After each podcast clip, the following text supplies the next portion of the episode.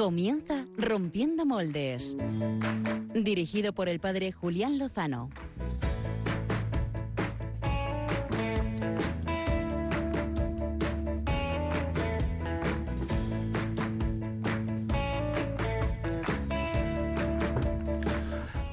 Noches, queridos amigos de Radio María, amigos de Rompiendo Moldes. Comienza una nueva hora de buena radio, aquí de la mano de, de nuestro equipo de colaboradores, que vamos a pasar un buen rato. Todos preparados. Puedes, tal vez pueda yo. Déjame que sea. Como se habrán dado cuenta, pues no les habla el padre Julián Lozano, que ahora mismo está camino de Lourdes peregrinando con un grupo de jóvenes de su parroquia. Desde aquí le mandamos un fuerte abrazo y seguramente intentaremos contactar con él después. Yo creo que en las la última posición que nos ha dado estaba en Barcelona, escalando el Tibidabo, así que nos alegramos un montón por él y le encomendamos desde aquí la peregrinación. Busca tu raíz, donde el corazón te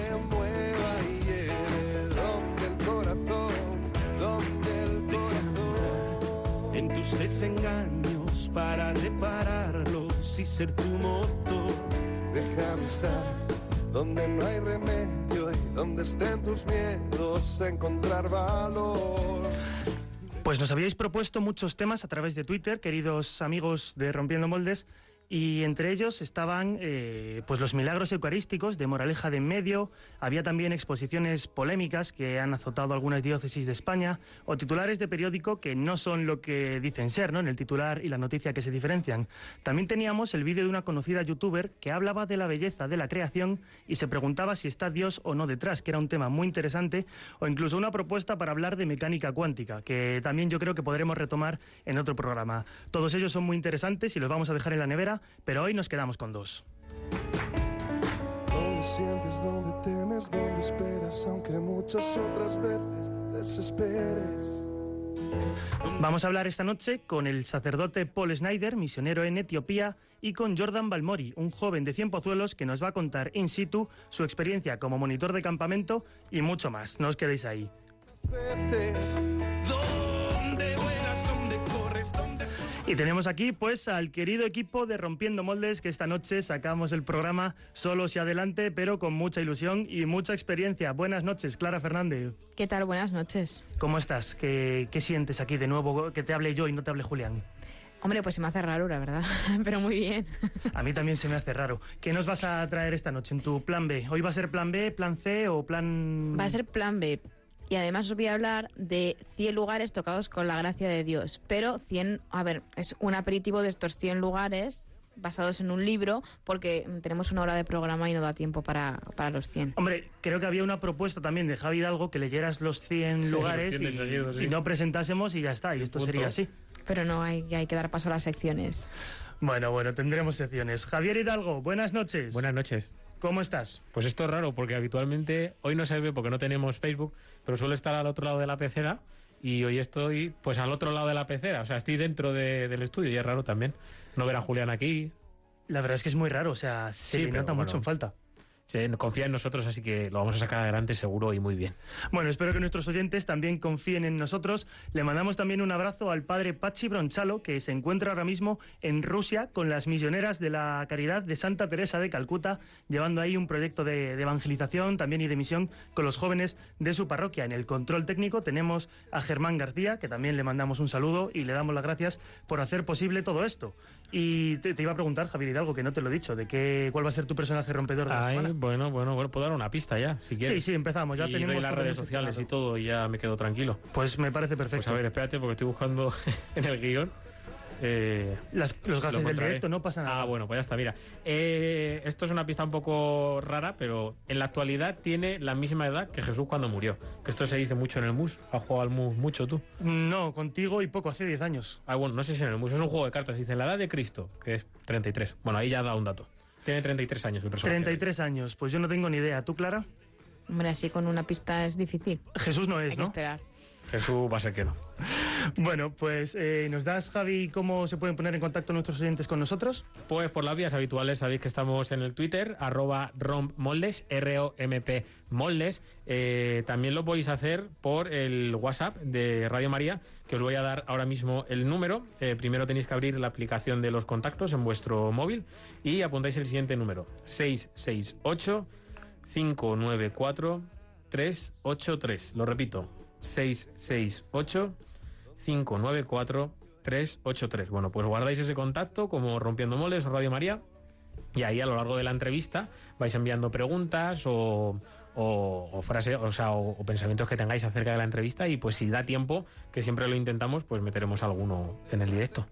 Pues eso es. Y las otras vías, perdón, que se me ha olvidado, eh, tenemos el correo de Rompiendo Moldes que podéis escribir a lo largo de toda la semana, proponer temas, que es arroba radiomaria.es y si sois más tradicionales podéis enviar una carta a, eh, rompiendo, a Rompiendo Moldes aquí en Radio María a la siguiente dirección. Ahora mismo no la encuentro, te lo puedes creer. Bueno, es Paseo de Lanceros, eh, primera planta, 28094, creo que es. Tenía aquí el... Bueno, si no, luego lo corrijo. Pero vamos, que luego os lo digo. ¿no? Gracias, Javi, por el intento. Bueno, si no, si buscan Radio María España en Google Maps, también sale el código postal y, y no nos quedaremos sin recibir vuestras cartas. Que si los oyentes supieran la ilusión con la que Clara Fernández abre el buzón todas las semanas, pues mandarían más cartas a menudo. Efectivamente, es Paseo de Lanceros 2, primera planta 28024. Casi, casi. Luego te queda hasta un número, 28024. Y ya está. Bueno, pues sin más dilación, vamos con la primera entrevista de portada.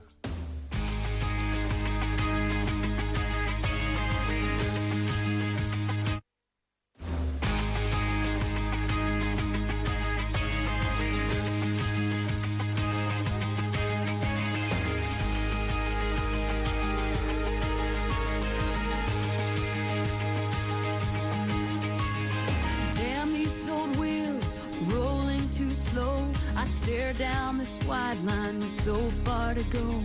Headlights keep coming, loneliness humming along. Who poured this rain? Who made these clouds?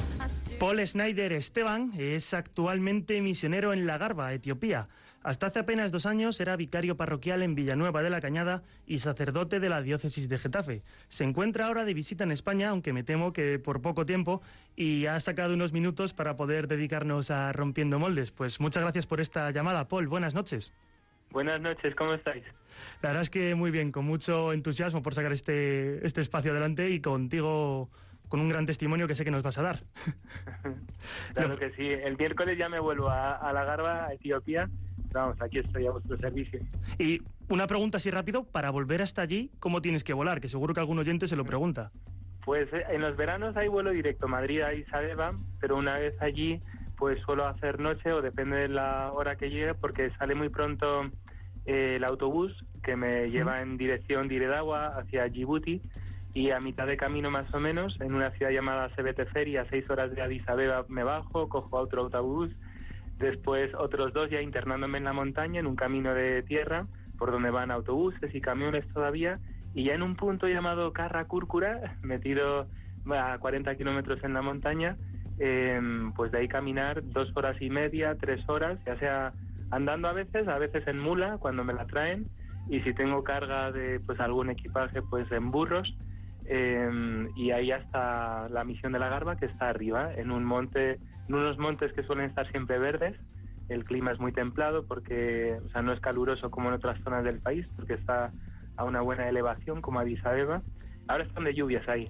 Espero que no haya mucho barro cuando cuando vaya el miércoles el jueves llegaré. El jueves llegarás. ¿Y, ¿Y qué es lo que vive un sacerdote diocesano para dejar lo que tiene aquí y marcharse a la misión a África? Bueno, yo sentí una llamada muy particular, muy fuerte, en- durante la oración, eh, cuando estaba en la capilla de un misionero eh, que me pidió sustituirle en verano y sentí que el Señor me decía, eh, te quiero aquí, te quiero aquí. Y yo no sabía si eso era África o Etiopía o un lugar. Me puse en, en marcha pidiéndole a mi obispo que, que me permitiera ir y he descubierto pues también mil regalos, desafíos, eh, como la soledad, porque también no voy con una comunidad religiosa, el sacerdote diocesano pues puede ir a veces enviado con otros, pero ha sido también enfrentarme a ciertos miedos que yo tenía y me ha ayudado mucho el Señor y el apoyo de la comunidad de la diócesis de Getafe que me envía. eh, um, y, y lo que he encontrado es un lugar de pobreza y de gran riqueza humana también. Eh, ¿En cuántos kilómetros a la redonda eres el único sacerdote? Bueno, el único sacerdote, en- yo diría, en pues eso, 50, 40 kilómetros a la redonda, el único sacerdote católico, porque hay presencia, aunque la mayoría de la población es musulmana, eh, porque es la zona de Harar, de Etiopía, pero también hay muchos cristianos ortodoxos y hay sacerdotes. Son hombres casados y llevan las iglesias, eh, que es la iglesia dominante del- de todo el país. Los católicos en Etiopía no pasamos del 1%. Además, también se añadió es que, eh, a cuántos kilómetros a la redonda eres el único blanco, pues también yo diría a los 50 a la redonda, el único blanco. eh, y vamos, llama bastante la atención cuando estoy, cuando paso o cuando recibo visitas también de España, que he tenido unas cuantas este último año, pues impacta bastante. Y, y allí la, la comunidad, ¿en qué situación se encuentra? ¿Qué carencias tiene la población? Pues necesitan eh, organizarse mejor y mm, son agricultores todos, entonces dependen mucho de los precios del mercado y su economía es muy muy baja, su renta. Entonces eh, son gente de una fe popular pues bastante arraigada, eh, entonces eh, tienen cultivos ahora de, de- están llegando las cosechas, pero han pasado unos meses malos. Tienen una necesidad pues de, de pobreza en algunos momentos del año eh, pero no son gente que se esté muriendo de hambre ni están muriendo como... No es una situación de emergencia humanitaria. Son pobres y necesitan también más educación y más acceso a la sanidad y a, y a la educación. Y, mm, eh, o sea, esta gente, por ejemplo, mm, ¿cómo viven su día a día, no? ¿Cómo están los niños, por ejemplo? Los niños eh, son felices, eh, yo creo, sobre todo en la medida en que sus padres, su familia, eh, pues les da apoyo y seguridad, pues de, estar unidos. Es verdad que comparado con nuestras costumbres, pues la, pues se les ve muchas veces con, yo qué sé, con poca higiene o que tienen eh, moquitos que nadie se los quita o tienen moscas o a veces pues o sea no tienen desde luego el sistema de para los bebés no hay pañales que se cambien o sea se va cambiando un trapo y- y se va como se puede y las madres los llevan buena parte del día pegados a la espalda. Entonces los niños también tienen una gran curiosidad. Yo veo eso comparado con España o sea los niños son niños y son de Dios. Eh, pero pero aquí lo mismo que en, en nuestros países están muy pues sobreestimulados y cansados de muchas cosas ahí tienen un gran interés y una gran curiosidad por las cosas y tienen a veces también paciencia para aprenderlo para preguntarlo con ojos muy abiertos eh, son muy receptivos Paul, ¿qué tal? Soy Clara, eh, del Hola, Clara, colaboradora noches. del programa, ¿qué tal?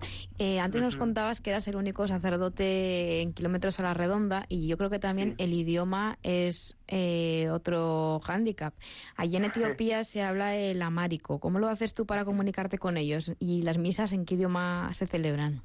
Pues en, en amárico, que es la idioma que yo aprendí en Addis Abeba el primer año que estuve, o sea, mi primer año de estos dos, estuve tres meses intensivamente aprendiendo el amárico, lengua oficial de Etiopía, pero ni siquiera es la lengua materna y lo que hablan la mayor parte del tiempo entre ellos, eh, pues mis feligreses y mis vecinos eh, hablan oromo. Entonces yo aprendí amárico y me sirve para las misas, para las predicaciones, para entenderme con todo el mundo o casi todo el mundo y lo hablan ellos mejor que yo porque lo han aprendido como segunda lengua y, y yo soy un, vamos, soy nuevo en el país, eh, dos años es muy poco, pero lo que hablan entre ellos y lo que tendré que ponerme a aprender es el oromo. El oromo. Uf, yo creo que aquí hemos puesto cara de no conocer siquiera nada, nada. Bueno, por aquí Javier Hidalgo está buscando en Google, pero... y bueno, sabemos que, que estás intentando construir una escuela allí. Sí. ¿no? Eh, ¿Qué proyectos estás- estás desarrollando con ellos? ¿Cuáles son los objetivos? El edificio está más o menos hecho, desde luego necesitaría, admitiría mejoras porque no, o sea, necesitaríamos mejor pues eh, suministro de agua porque hay que estar yendo lejos, bueno, como todos los vecinos ahí, tienen que desplazarse hasta corrientes y riachuelos, pequeñas fuentes para llenar sus... Entonces, para la escuela, eh, pues agua y electricidad de momento no hay nada. hay un edificio que yo he restaurado a principio de- del curso pasado, de este curso en el septiembre pasado, eh, Mm. y yo es como un proyecto que yo tengo muy en el corazón. Y abrí infantil, un par de clases para los niños y están viniendo más o menos, pero también hay mucho absentismo. Yo les me tocó añadir a los padres, digo, traed a los niños, estoy pagando a dos profesores todos los meses, entonces todavía no les veo preparado. Yo tengo muchas ganas y lo voy, lo intento motivar, pero también los padres tienen, quiero que lo hagan suyo. Esa es la idea, porque eh, vamos, había antes un colegio, eh, pero se de- avisaron que acabarían los fondos y entonces quedó el, colegio cerrado y la gente tiene ganas, pero todavía necesitamos organizarnos mejor. Yo solo llevo llevo dos años en Etiopía, pero en esta misión solo uno.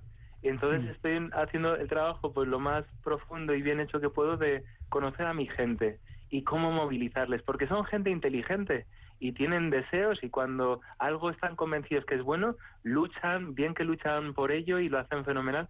Pero lo de la escuela, eh, está, les he lanzado un poco la pelota a su campo y tienen que devolvérmela. Porque por ayudas y gente que, vamos, eh, por dinero no va a haber problema, pero tiene que haber también mayor respuesta de ellos. Tiene que haber mayor acogida, sí. y vamos, yo no, vamos, seguro que esto vendrá dentro de poco, pero Eh, de- tiene que... Dime, dime. no, ¿qué, qué población es eh, tu comunidad aproximadamente, por hacernos una idea? Los católicos son 120 familias, eh, que serán unas 500 personas, según el censo que tengo, de, eh, pero en la zona eh, del Valle de la Garba viven unas 3.000 personas. O sea, 500 católicos, pero en un ambiente de en un grupo humano de 3.000 que estamos como en la mismo, que son vecinos todos y se cruzan por, ese- por los caminos del, del valle. Las misas entonces tienen que ser una pasada, ¿no? sí, no son demasiado largas, pero ahí la música es sobrecogedora cuando se reúnen los jóvenes y lo, mm, y lo preparan bien con el tambor, el ritmo, os podéis imaginar. O sea, es muy, emociona mucho, desde luego. Una gran belleza. Tenemos una, una pregunta que nos llega desde la parroquia de, la, de Nuestra Señora de la Salud de Leganés, que te quieren, sa- quieren saber de ti que en qué cosas ves que está actuando la mano del Señor en la misión. Pues sobre todo en los niños. Hay una cosa que me pasó, yo llevo ya ahí 12 meses, ¿no? Y yo quiero llevarles al Señor, o sea, a, a la oración, al encuentro con Él. Me apasiona la justicia social, que valoren su trabajo y todo, pero que se sientan amados y preferidos por el Señor y tengan una relación personal con Él, es mi deseo. Pero siempre Mm. está, como hay otras cosas que lo tapan en nuestra relación o que me vienen pidiendo otras cosas o que también están mis propios límites, pero una de las cosas donde está la mano del Señor y se ve muy rápidamente es en los niños. Y hay un niño que hace un mes me pidió ser monaguillo y cuando ahí casi nunca vienen a la iglesia para estar en silencio, siempre vienen para el rosario, oraciones vocales y la misa. Pero hay un niño desde que desde hace pues eso, varias semanas atrás me viene pidiendo eh, ser monaguillo y se pasa la media hora o una hora entera que estoy en silencio antes de la misa, que estoy rezando yo solo, no viene nadie más, pero he tocado la campana a las seis y media de la mañana y hasta que empieza la misa está a mi lado o en el banco de atrás eh, en silencio. Y a veces me interrumpe con algo y yo le explico, eh, esto es el sagrario, aquí está Jesús, y él eh, señala su propia cruz que lleva al cuello y dice Jesús, y me pregunta, es un diálogo muy hermoso y digo, aquí el Señor, o sea que hay, que hay relaciones pues de, amistad, de, de gratuidad, que, se, que las veo y ahí es donde más veo la mano del Señor, como un milagro de, de, de un- del modo de estar conmigo ante su sacerdote, ante su pastor, pues que es muy auténtica. También a veces en gente mayor que dices, ¿cómo se abren? No me conocen de nada, pero confían en mí, en decisiones que tomo, pues se fían mucho de mí, eso me asombra. Y, y un momento difícil que hayas podido vivir en estos 12 meses de, pues de, de- de debilidad, de, de dudas, ¿no? Pues en cuanto a soledad, que era lo que una pregunta que yo tenía antes de venir a Etiopía, el Señor me ha liberado mucho y he estado, me he sentido siempre acompañado, aunque objetivamente he estado solo. Entonces, afectiva, emocionalmente me he encontrado bien casi siempre.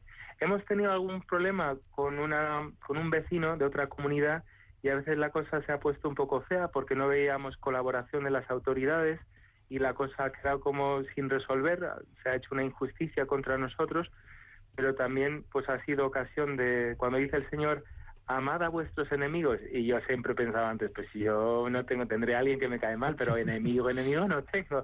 Pues ahí he tenido este año como mi primer enemigo, de, de sentir en el corazón pues, eh, pues poco misericordia y luchas contra ello, y dices, Señor me manda a rezar por él. Entonces ese a lo mejor ha sido uno de los mayores pues yo qué sé, como desafíos o problemas que, que he tenido que afrontar, el tener una persona, no era de nuestra comunidad, de, de otra, era musulmán, eh, y nos dio unos problemas tremendos, pues queriendo apropiarse de un terreno y actuando con violencia contra nuestra gente, y ha sido duro. Y bueno, ese ha sido uno de mis, de mis luchas de este año. Y te iba a preguntar allí que has dicho que hay un 1% de católicos, ¿no? Y un país de mayoría musulmana. Eh, ¿Hay persecución religiosa, eh, se podría decir? Hay, no, hay presión social. Es verdad que en algunas zonas, como en la región somalí, en la ciudad de Gigiga hace menos de un año, estuvieron matando a sacerdotes ortodoxos y quemando iglesias cristianas ortodoxas. Y entonces ha habido, pero está muy mezclado con el motivo étnico. A veces se presenta como una persecución contra la fe, pero luego se camufla o a lo mejor toma la forma más de, de un odio étnico, de rencores guardados que, que tienen de su historia o que los de los pasados gobiernos han, han motivado. Es verdad que es mucho más fácil en el ambiente en el que yo me muevo que un cristiano que quiera casarse con la vecina musulmana, pues eh, porque el ambiente musulmán es dominante, eh, acabe siendo absorbido, que no en sentido contrario. Pero también hay conversiones en sentido hacia nosotros y, y vamos, que aunque haya presión de la familia, se, se respeta y no se aplica la Sharia, no matan al apóstata, hay una cierta libertad, no hay una persecución religiosa como en Arabia Saudí o en países así más, más serios. Sí. Y pues nada, ya lo último, ¿cómo podríamos ayudarte con esta labor desde aquí? Pues con oraciones, con capital espiritual y con, pues también yo lo que le digo a la gente es que conozcáis, eh, que todo el mundo tenga contactos con misioneros y que pregunten mucho, eh, porque yo quiero también con mi vocación, yo no dejo de amar a mi iglesia de España y a mi iglesia de la diócesis de Getafe, las parroquias que he estado, las comunidades, pues sentidos orgullosos de la iglesia que está en otros lugares y que el evangelio en otros contextos pues ayuda a saber pues lo, lo preciosa que es nuestra fe y ayudarme pues eh, no sé de- desde luego me viene bien todo. Eh, las visitas eh, las he agradecido este año. En el futuro las voy a tener que concentrar también en momentos del año o sea yo qué sé eh, con el Sí. afecto y la y la oración las amistades se mantienen siempre y crece la fe. Entonces nada que seáis gente de fe. Pues muchísimas gracias, Paul, por, por tus palabras, por tu testimonio, por la vida que estás entregando por, por estas personas y por regalarnos tu tiempo y, y compartirlo aquí con nosotros. gracias a vosotros. Un gusto Pues muchas gracias, te mandamos un fuerte abrazo y que tengas un buen viaje de vuelta allí con todos los transbordos y los autobuses y, y la mula, el viaje en mula por la montaña. Sí, muchas gracias. Dios os bendiga. Buenas noches. Buenas noches, gracias. Pues este, este era Paul Snyder, sacerdote misionero en La Garba, Etiopía. Podéis seguir su, su misión, toda la labor que está realizando. Si buscáis en Facebook eh, Padre Paul, eh, Paul, y buscáis La Garba, Etiopía, pues eh, podéis verlo todo más de cerca, que es una misión real de la Iglesia, de, de los fieles, ¿no? que además cuenta con todo el apoyo de, de su comunidad aquí en la diócesis de Getafe y que es un gran ejemplo de lo que estamos viviendo. Javier Hidalgo, ¿una pista? Espera que me tengo que acercar el micrófono, que lo tengo muy lejos. ¿Eh, ¿Otra pista más? Otra pista, vamos a, ver, que tiene a ver, 33 que- años. Madre mía. Esto del guion es una cosa. Ah, bueno, a ver, lo tengo aquí. Es un hombre fuerte de Dios, eh, como se diría en italiano, y aquí otra pista, forte uomo, y que siempre lleva muy presente el nombre de María. Ahí ya van dos pistas, ¿eh? Un fuerte uomo y el nombre de María siempre lo lleva muy presente. Hombre 33 fuerte. años. Oye, oh, nombre de María. ¿Es italiano o lo de No, Uomo no es italiano, Forte eso lo has es dicho porque, elegancia? porque me sirve para la- dar la pista. Forte, Vale, es que condicionas, condicionas eh, en Italia. 33 años, ahí ya... Vale, pues eh, seguimos pensando. Si algún oyente tiene una posible respuesta, eh, tenemos los canales abiertos. Damos un premio. ¿Qué premio tenemos hoy, Clara Fernández? Tenemos un premio. Una oración, no hay una oración premio. sincera Bueno, por esa no persona. engañes a, a los oyentes. Un retweet, un no- retweet. Para la próxima temporada hay que preparar premios, ¿eh, Sí, Javier sí. Hidalgo? Lo- no te creas que no lo tengo pensado. Bueno, pues vamos a pasar ahora con nuestra segunda entrevista.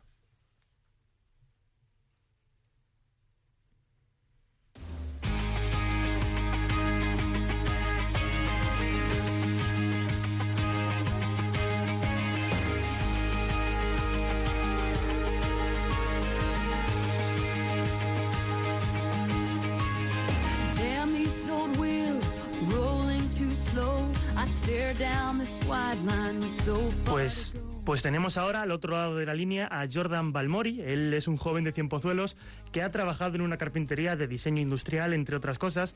Ahora mismo nos habla como monitor de campamento en Saravillo, que es un pueblecito del Pirineo aragonés, precioso, muy recomendable.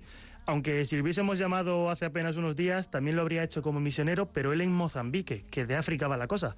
Jordan es natural de Cienpozuelos, como decía, de la parroquia de un amigo nuestro del programa llamado Julián Lozano, pero no tiene nada que ver, eh, viene por nuestra parte, y desde hace apenas un mes eh, es seminarista en el Seminario Diocesano de Getafe, aunque ya lo será de pleno en septiembre, cuando comience el curso en serio. En serio.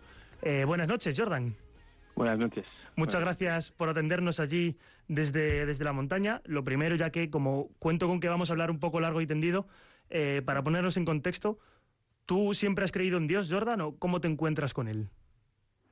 No, no, para nada. Eh, no, no, no he creído, o sea, no he creído, vamos, de, de hecho, vamos, eh, cinco años creo que llevo convertido, estaba pensando antes, que hace cinco años el Señor, el Señor me tocó en un campamento, ¿no? y, y lo estaba pensando, digo, mira, hace cinco años, era, eran picos de Europa, no eran Pirineos, ¿no? ¿Mm? Pero hace cinco años, pues ahí el Señor, el Señor me tocó. Pero ¿cómo fuiste a ese campamento si no eras Pues un chico de fe? ¿Cómo acabas allí? Pues mira, eh, en, en, en Cienpozuelos eh, hay un chico que se había convertido, ¿no?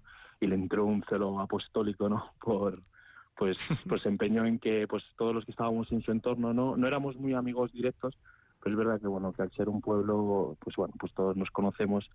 Y bueno, pues mira, eh, yo estaba en una situación pues un poco pues pues que no encontraba así mucho sentido no a mi vida, no encontraba el sentido a lo que hacía, no encontraba pues el sentido a nada, ¿no? Todo esto también viene de la raíz también fue la, muerte de mi abuela, ¿no? Pues como que me dejó un poco pues eh, tocado, ¿no?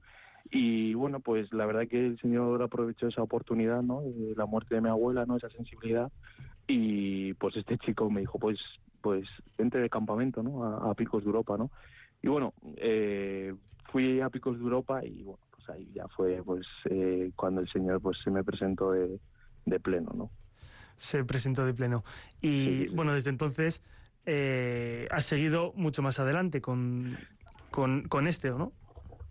Sí, sí, eh, bueno, eh, a partir de a partir del, del campamento, pues ya pues fuimos dando pasitos en la fe, ¿no? Eh, pues el párroco, eh, don Antonio Soler, pues bueno, me invitó a hacer eh, catequesis de confirmación para que me confirmase, para que empezase pues a tener, pues esto, a, a empezar a gatear, ¿no? Y bueno, pues pues hasta ahora, ¿no?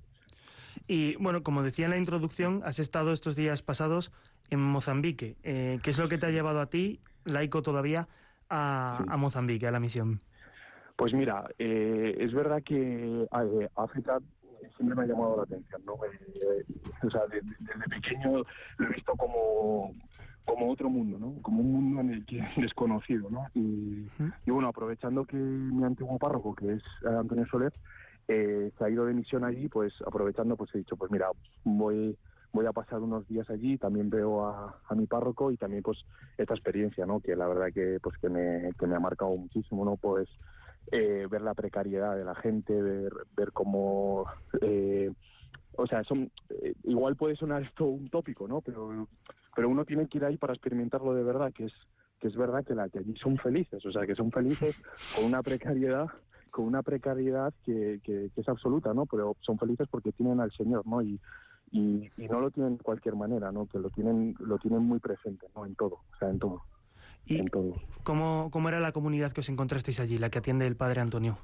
Pues mira, el Padre Antonio atiende a dos comunidades, eh, pues eh, hay una que se llama Muntabene, que pues pues es como un poblado para que o sea para que la gente se lo imagine pues es como eh, un, un secarral no pues con pues con muchas chocitas muy pequeñas eh, y nada eh, o sea todo pues con precariedad máxima sin agua el, el pozo de agua está a kilómetros de, el colegio está a kilómetros y luego pues hay una capilla como en el centro no en el corazón de de, esas, de ese poblado, ¿no? de esas comunidades. ¿no?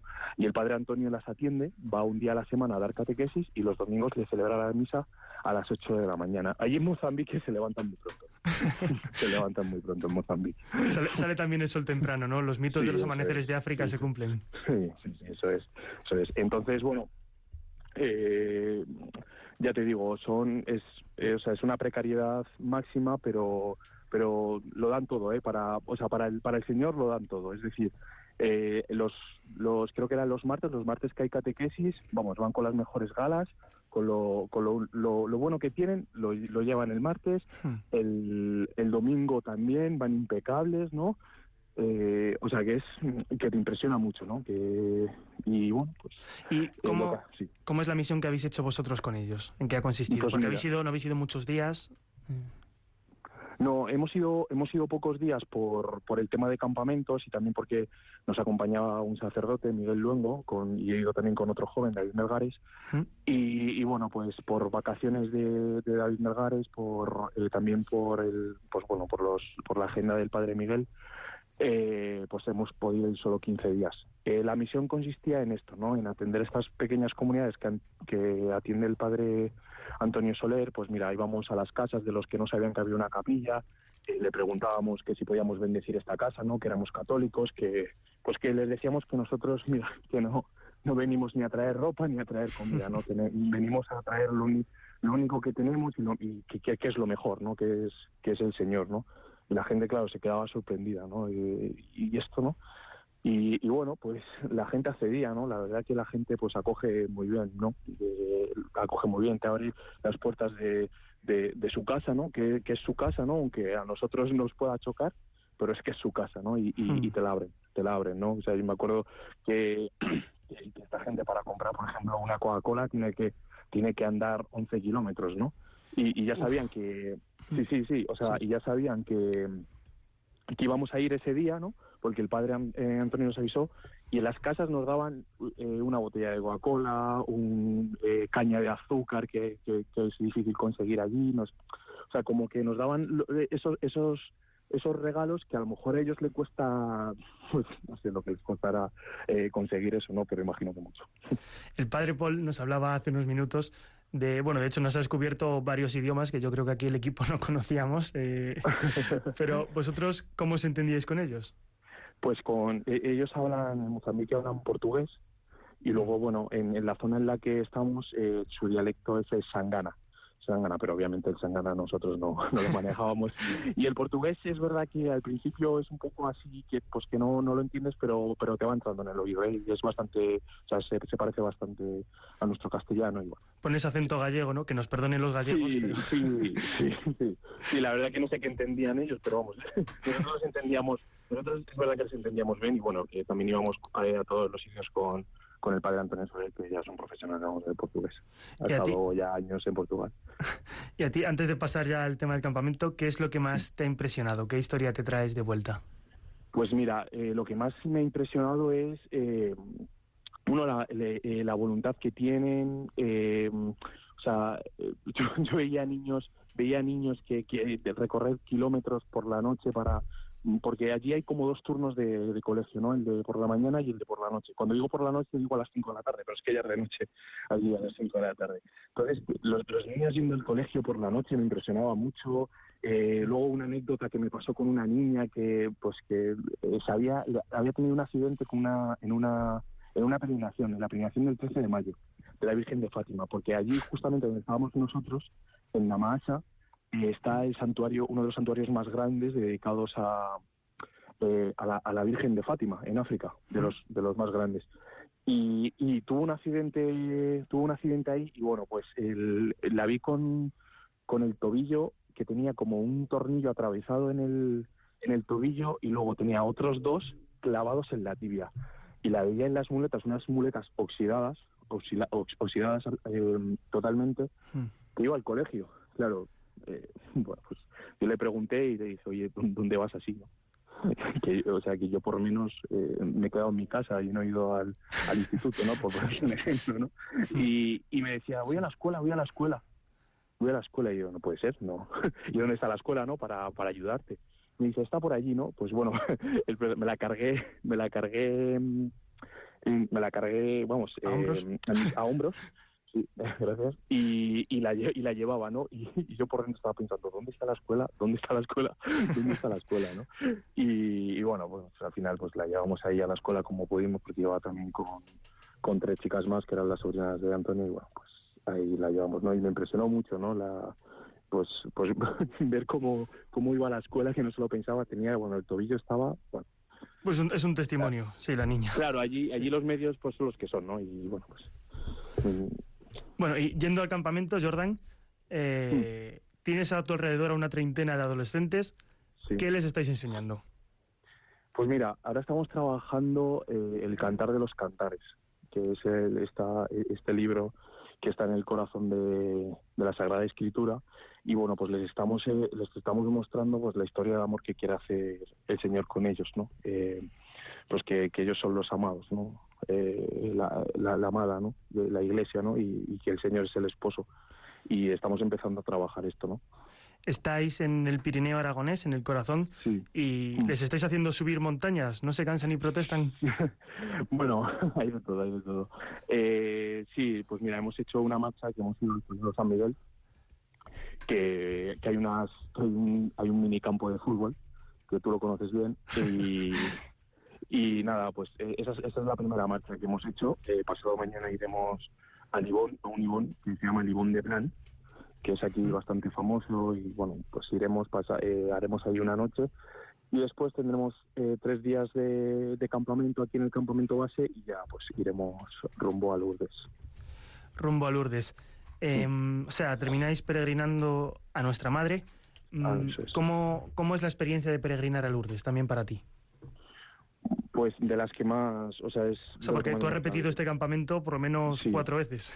Sí, sí, justo. Y pues es lo que más, o sea, es como la joya de la corona, ¿no? De este campamento, ¿no? Eh, Ir a Lourdes, ¿no? Que es una que es un sitio de peregrinación, ¿no? Que, que, que, que visitan los enfermos, ¿no? Y pues, pues como, como he dicho antes, yo no, yo, pues yo conozco al Señor, pues de- desde hace cinco años y, y, y bueno, ¿no? Y tengo mi- mis brechas y pues que también estoy herido, ¿no? Y que también estoy enfermo, ¿no? Y, y ir pues y- ir así con estas brechas no y que y que la madre pues vaya curando no vaya haciendo no y pues es, es, es como el- es la joya de la corona de este campamento Y pues te iba a preguntar que ahora que das el paso, el paso al seminario, ¿no? Que tú eres una persona que conoce a Dios desde hace relativamente poco, ¿no? Otros Sí. pues llevamos toda la vida y parece que seguimos sin enterarnos. ¿Qué le dirías a esas personas, no? Yo creo que los católicos conversos tienen un gran poder de, de ejemplo, ¿no? Y de testimonio, pues para, para todos los que están así como preguntándose, ¿qué les dirías? pues pues lo primero que el Señor sigue llamando no y que, que el Señor sigue llamando que que, que, que es acercarse al Señor en la oración, ¿no? Que el Señor, el Señor habla y que solo nos tenemos que acercar a Él, ¿no? Eh, en, esa libertad que nos da acercarnos a Él, tener una vida de oración, ¿no? Esa es, es la base, ¿no? No, no podemos pedirle a alguien algo sin, sin hablar con Él, ¿no? es imposible. Hola Jordán, soy Javi, aquí colaborador del programa. Bueno, ya me conoces, pero me presento Sí. para que quede un poco Bueno, más institucional. Ya para cerrar la entrevista te quería preguntar, eh, bueno, primero hacer un comentario no sobre, porque hemos hablado de que has estado en misión en Mozambique y que luego estás en un campamento Sí. con adolescentes. Yo que también Sí. tengo la experiencia de haber estado con, con- con adolescentes, no de haber estado en misión, pero fíjate qué contraste más grande, ¿no? Unos chavales, o sea, una niña que no puede ir al colegio o que le cuesta ir al colegio y que aún así va con un torniquete ahí en la pierna y unos chavales que a veces cuesta mucho hacerles entrar en una dinámica de campamento y que tienen tantas cosas y que, y que a veces no les sirve, ¿no? Yo también he pasado por ahí, ojo, que no, no me libro de eso, por remarcar ese contraste y ver lo bonito que es, que tan, tan importante es la misión que, por ejemplo, has estado tú haciendo en Mozambique o que Paul hace ahí en Etiopía, como la que se hace también en los campamentos con estos adolescentes que lo tienen todo. Y bueno, la pregunta así un poco breve, porque ya casi tenemos que cerrar, sería, eh, tú vienes seguramente de un ambiente en el que, o sea, si hace cinco años seguramente no pisabas una parroquia, tampoco te lo planteabas. Mm, ¿A dónde quiero llegar? Eh, ¿Cómo tenemos que tratar a esos chicos que están, digamos, totalmente alejados de Dios y que a lo mejor pueden tener un rayito de esperanza porque en sus familias, sus abuelas o sus eh, madres quieren que su hijo vaya a la parroquia, pero muchas veces como que los, la sociedad les dice, o los cristianos mismamente desde dentro les decimos, no, pues no sirves porque haces esto, haces esto otro, en vez de darles esa, esa oportunidad y alentarlos. O sea, ¿cómo, ¿cuál sería la forma, cómo te has sentido tú más amado dentro de la iglesia? Pues mira, mi experiencia, mi experiencia es que la iglesia me ¿no? y eso ha sido la clave de, eso ha sido la clave de que yo me haya permanecido aquí, ¿no? Pues ya te digo, por estas brechas que yo tengo, ¿no? Eh, familiares y, demás, pues la clave ha sido eso, ¿no? El abrazo de, de la iglesia que no me ha juzgado, ¿no? Entonces yo lo que diría a la gente es eso, ¿no? Que, que, que los quiera, ¿no? O sea, es querer, o sea, es querer, es, es darles los que, lo que ellos eh, están buscando, ¿no? Porque es lo que pues eh, el joven busca, ¿no? Que, que busca afuera lo que no le han dado dentro, ¿no? Pues entonces se encuentra con una realidad que es la iglesia que pues que, que sabe querer, ¿no? Y la iglesia sabe querer muy bien. Y, es madre, ¿no? Entonces yo diría eso, ¿no? Eh, a mí yo no me he sentido juzgado por la iglesia, ¿no? Eh, en cambio fuera sí me he sentido juzgado, ¿no? Porque porque es es mm, es la acción del demonio, ¿no? Que es el que te invita pero luego el que te acusa, ¿no? En cambio, en la iglesia lo que he experimentado es ese, ¿no? Pues que, que a través de, que, el Señor a través de su iglesia me ha perdonado por, por, pues, por todos los pecados que, que he traído, por todos los pecados que tengo, pero aún así, aún así me siento, me siento amado, ¿no? Me siento amado y el Señor ha querido eh, que, ese amor pase por ahí, por, por la iglesia, ¿no? Entonces, la, la clave es esto, ¿no? Eh, una iglesia que acoge y que no hace excepción. Porque Pues- si no, yo no estaría aquí. Pues muchas gracias, Jordan, por, por este, este, este testimonio. ¿no? Tomamos nota de, de- de ese ejemplo de, de una iglesia que abraza y que, que no juzga, ¿no? sino que acoge. Invitamos a todos a que, del mismo modo, pues miren a Dios ¿no? y, y miren a la iglesia con esa misericordia ¿no? y busquemos esa misericordia y ese amor. Eh, muchas gracias por atendernos en la montaña, que me imagino que tendrás a los adolescentes por ahí perdido, Sí, me he correteando. perdido- Me he perdido la velada estrella, pero bueno, no pasa nada. pues todavía, todo el rato, ¿lo ves? todavía más grande, ¿no? Que lo sepan nuestros oyentes también. pues muchas Bueno. gracias, rezamos también por esos frutos del campamento, claro. encomendándonos a la, a la madre en A esta los peregrinación. Y muchas Sí. gracias, Jordan. Vale, muchas gracias chicos, muchas gracias. Un fuerte abrazo. Chao, hasta luego. Pues así es como seguimos. Eh, yo iba a preguntarle a Javier Hidalgo si teníamos otra pista. Bueno, te doy la última ya, pero esta ya vas a ver quién es el personaje. Y ahora viene Clara Fernández. Pero bueno, venga, la voy a dar. ¿No A te ver. puedes inventar alguna? Eh, estamos improvisando. No, la verdad que no estoy yo muy a estas horas y con este calor. Bueno, a ver, pasó de ser conocido en su diócesis a ser conocido en toda España y parte del extranjero cuando se puso en contacto con el padre Jorge, que si le dais un poco a la cabeza sabréis que es el Papa Francisco. Si no llegas a decir eso, yo creo que todavía seguiría el misterio. Pero bueno, Yo creo que ya he dado muchos datos. Vale, eh, pues tomamos nota, eh, se admiten las respuestas y vamos a pasar al plan B con Clara Fernández.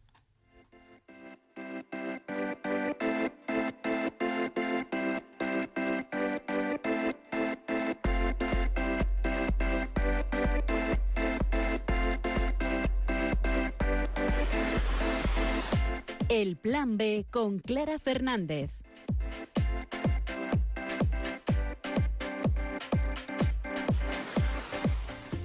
Esta noche en el Plan B recorremos España, tierra de santos, de monasterios, de leyendas, de reliquias desconocidas a través de lugares tocados por la gracia de Dios y lo hacemos con una guía indispensable para este verano.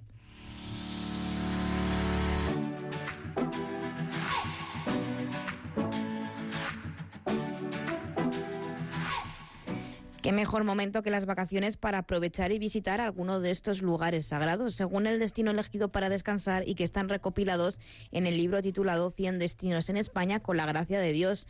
La editorial Creo y su autor, el historiador y profesor de religión guipuzcoano, Chema Logroño Zubillaga, pretenden dar a conocer en 180 páginas una parte de la historia cristiana de nuestro país poco conocida.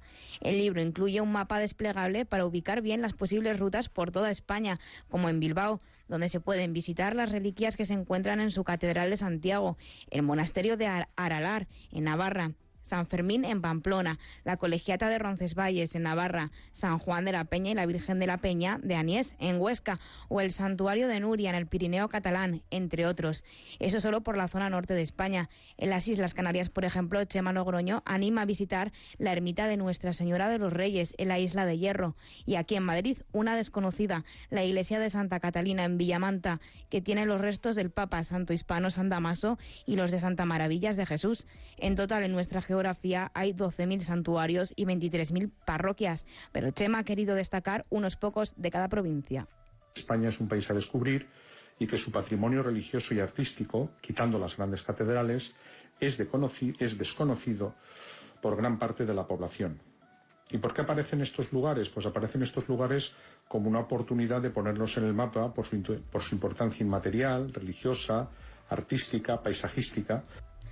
El libro también incluye santuarios e iglesias conocidas como la Basílica del Pilar en Zaragoza, el Monasterio de Leire, la Iglesia de Santa María del Mar de Barcelona, así como el Monasterio de Montserrat, o en Madrid el Monasterio del Escorial, y en el sur peninsular la Catedral de Córdoba, el Rocío o la Catedral de Sevilla. El libro dedica a cada lugar aproximadamente una página y media, contando su historia, su leyenda y su interés religioso, incluyendo datos sobre tumbas, reliquias o devociones que incluso los turistas o vecinos de la zona pueden desconocer.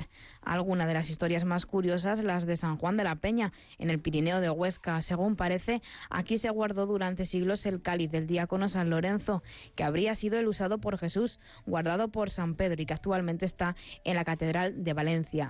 O el Real Monasterio de la Encarnación en Madrid, que alberga la sangre coagulada de San Pantaleón, que cada 27 de julio vuelve a hacerse líquida. Bueno, he visitado la mayoría de ellos, la verdad. Quedarme con uno en concreto es muy difícil. Todos tienen un encanto especial. Que sea el viajero quien descubra por sí mismo cuál es el más interesante para él. Una pequeña muestra, ya que es imposible plasmar los más de 8.000 lugares de culto que hay en la geografía española, pero sí aquellos en los que está presente Dios como creador. 100 destinos en España, con la gracia de Dios, pretende ser la guía indispensable en cualquier lugar donde pasemos las vacaciones. Yo creo que esta guía es importante porque, eh, bueno, es una oportunidad para conocer el enorme legado artístico, cultural y de fe que el cristianismo ha dejado en la península ibérica a lo largo de dos mil años, ¿no? La gente tiene la oportunidad de reencontrarse o de redescubrir que España es un país cristiano. Pues muchas gracias, Clara Fernández. Eh, yo aquí he ido tachando los que nos has ido diciendo. Creo que he cantado línea del bingo de los santuarios. Me falta Sevilla, me llama la atención. ¿Qué, qué lugar santuario religioso en España recomendaría Javier Hidalgo? Pues he estado en alguno de esos también. Mm, si me tengo que quedar con uno, es que no ha, no ha- no ha salido, pero yo estoy enamorado del santuario de Covadonga, en Picos de Europa. Entonces, también es un muy buen lugar para ir, además está muy tranquilo y seguramente haga fresquito, supongo, no sé, espero. ¿Y alguno que te quedes tú, Clara Fernández? Yo con el castillo de Javier, en Navarra. El castillo de Javier. Yo la verdad es que me alucina mucho la Catedral de Santiago y me parece que es un lugar imprescindible. Pero bueno, estaba en el libro, si no, pues también podemos mencionar el, el Cerro de los Ángeles, ¿no? El, monumento al Sagrado Corazón y nos quedamos en casita, ¿no? Que, que se note. Y me parece que ahora pues vamos a descubrir al final el pastel del programa que nos trae Javier Hidalgo con su personaje rompedor.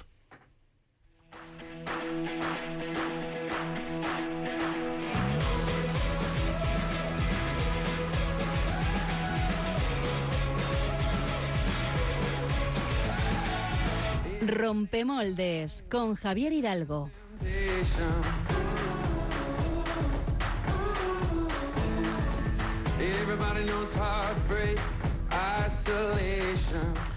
Bueno, pues eh, a ver, ¿sabéis quién es? Hombre, Álvaro lo sabe porque lo tiene en el guion y Clara también. Eh, por las redes sociales no ha interactuado mucha gente, se nota que estamos de vacaciones.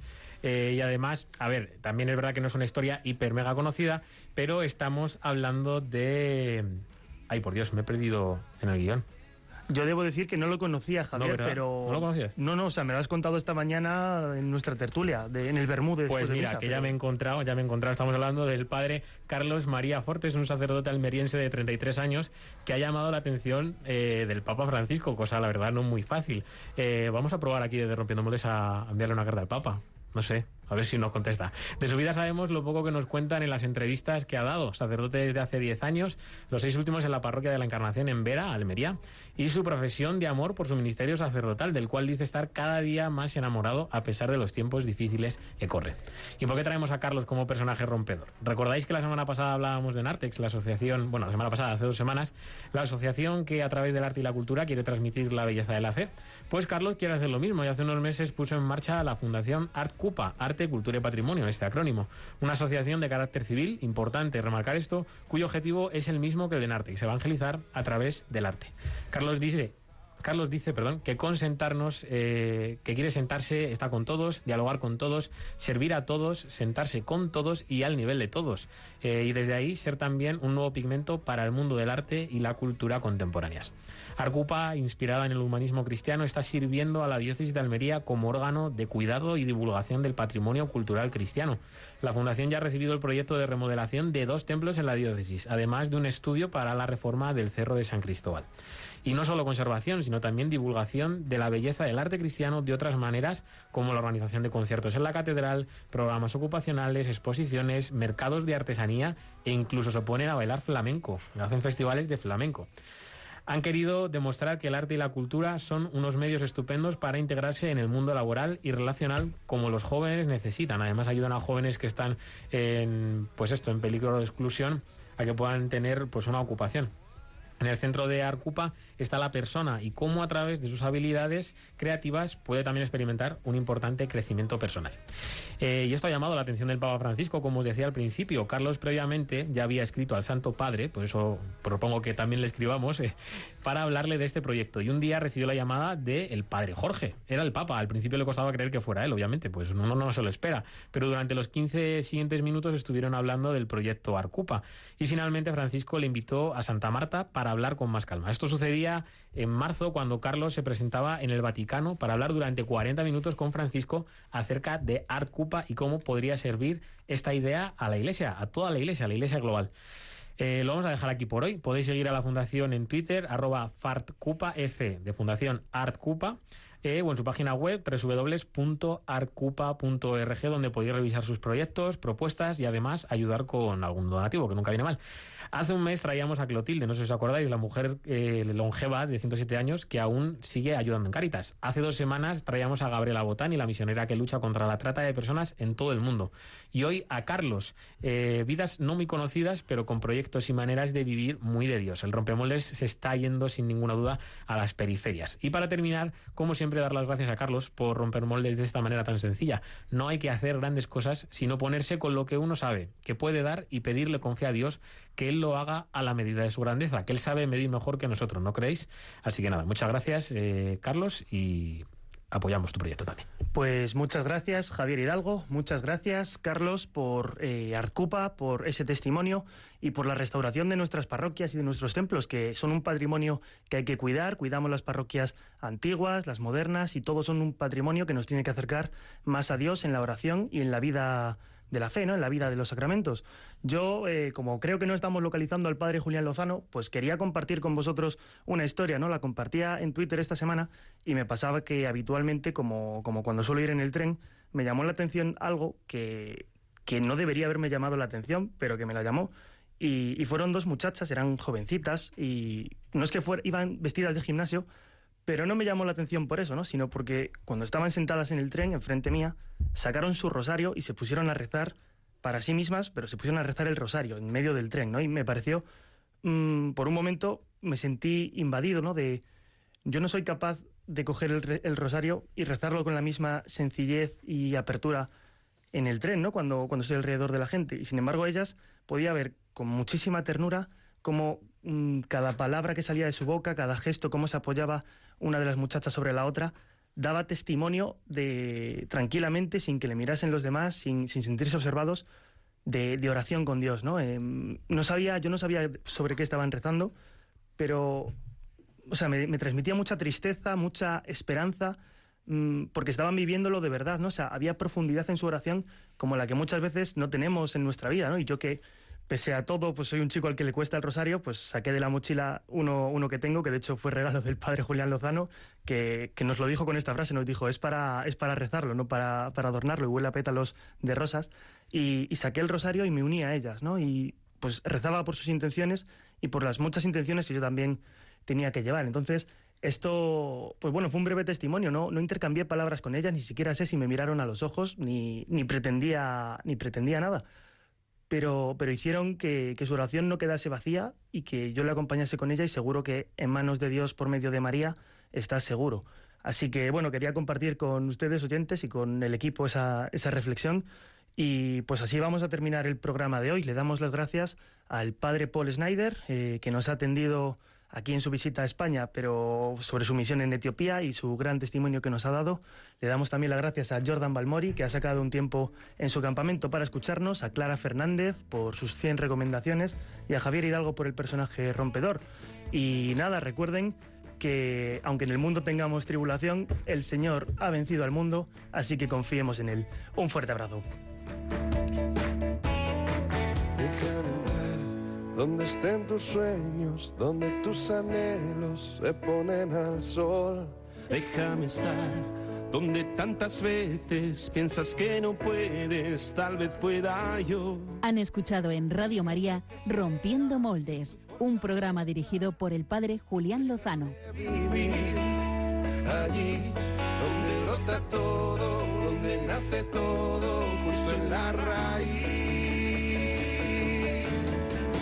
Donde el corazón empezó a latir, donde el corazón espera y siempre, donde el corazón busca tu raíz, donde el corazón te mueva y lleve, donde el corazón, donde el corazón. En tus desengaños para repararlos y ser tú